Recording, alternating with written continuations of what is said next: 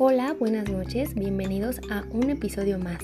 Mi nombre es Graciela Contreras Galvez, estudiante de la licenciatura en Pedagogía en el Instituto YEDEP, Campus Tehuacán. Me emociona mucho el tema de hoy, ya que creo que es realmente importante conocerlo. Y bueno, mis queridos oyentes, el tema de hoy es las TIC en la educación. ¡Wow! Un título interesante. Bueno, primero que nada, hay que comenzar por definir qué son las TIC. Pues bien, son siglas que abrevian Tecnologías de la Información y la Comunicación. Y estos son los recursos y las herramientas que se utilizan para el proceso, administración y distribución de la información a través de elementos tecnológicos como, como lo son las computadoras, los teléfonos, las televisiones, etc. Oigan, yo les quiero decir que esto a través del tiempo ha ido cambiando a favor de la utilización de estas, ya que uno de sus servicios es ofrecernos un correo electrónico. Y díganme, ¿quién hoy en día no usa uno? Es más, una de mis rutinas al revisar mis redes es también revisar mi correo. Pero, ¿Cuál es la importancia de las TIC en la educación? Escuchen bien esto.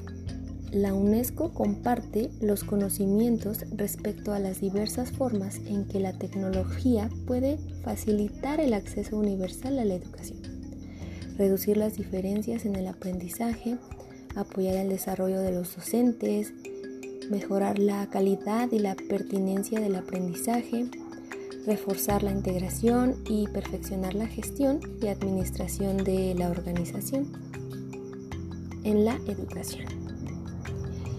Híjole, es un tema muy interesante porque veamos, hoy en día, ¿qué tan importantes son las TIC en la educación? Me refiero a hoy literalmente. Recordemos que a raíz de la pandemia por COVID-19, pues la educación ha tomado un cambio totalmente radical, un giro totalmente marcado. Y bueno, es importante decir que a raíz de esto las clases presenciales se han suspendido. Es decir, no hay que ir a la escuela para tomar clases. Entonces, como una medida de seguridad para todos los alumnos, todos los maestros, todos los padres de familia, etcétera, todas las personas. ¿Qué tuvo que pasar? Ok, pues hicieron la educación a distancia en línea y para eso hicieron utilización de las TIC. Se empezaron a hacer uso de plataformas personalmente en mi vida yo había utilizado.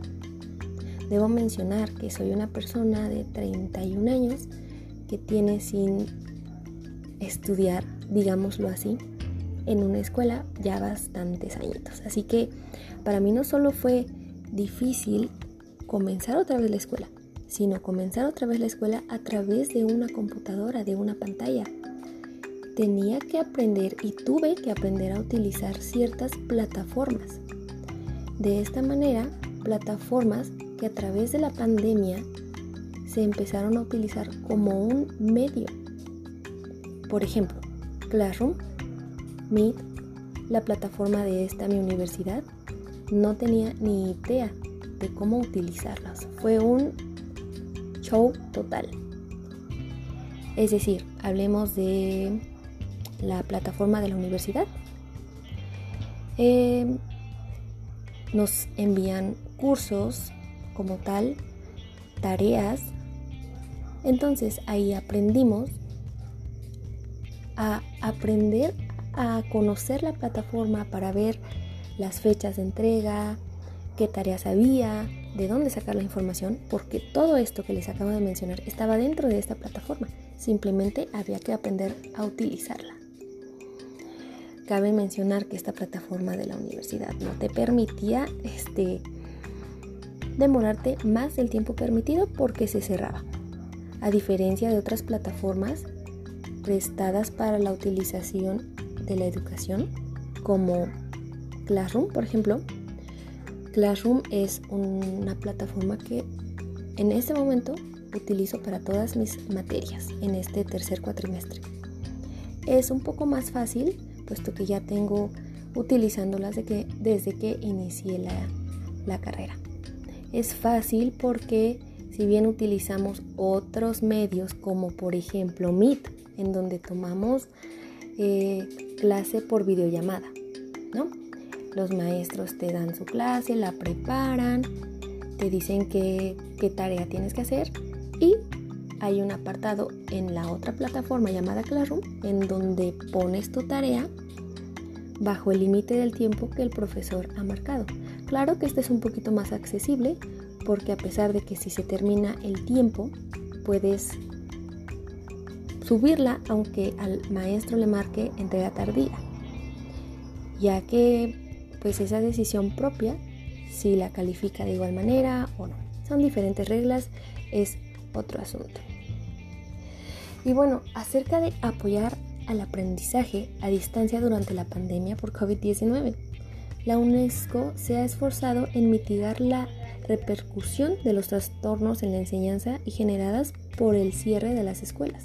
Las soluciones eficaces de aprendizaje a distancia han permitido a los profesores y a los responsables políticos continuar con los planes de enseñanza nacionales utilizando los recursos digitales y tecnológicos disponibles quiero comentarles que aparte de estas plataformas, existió mm, las clases por televisión.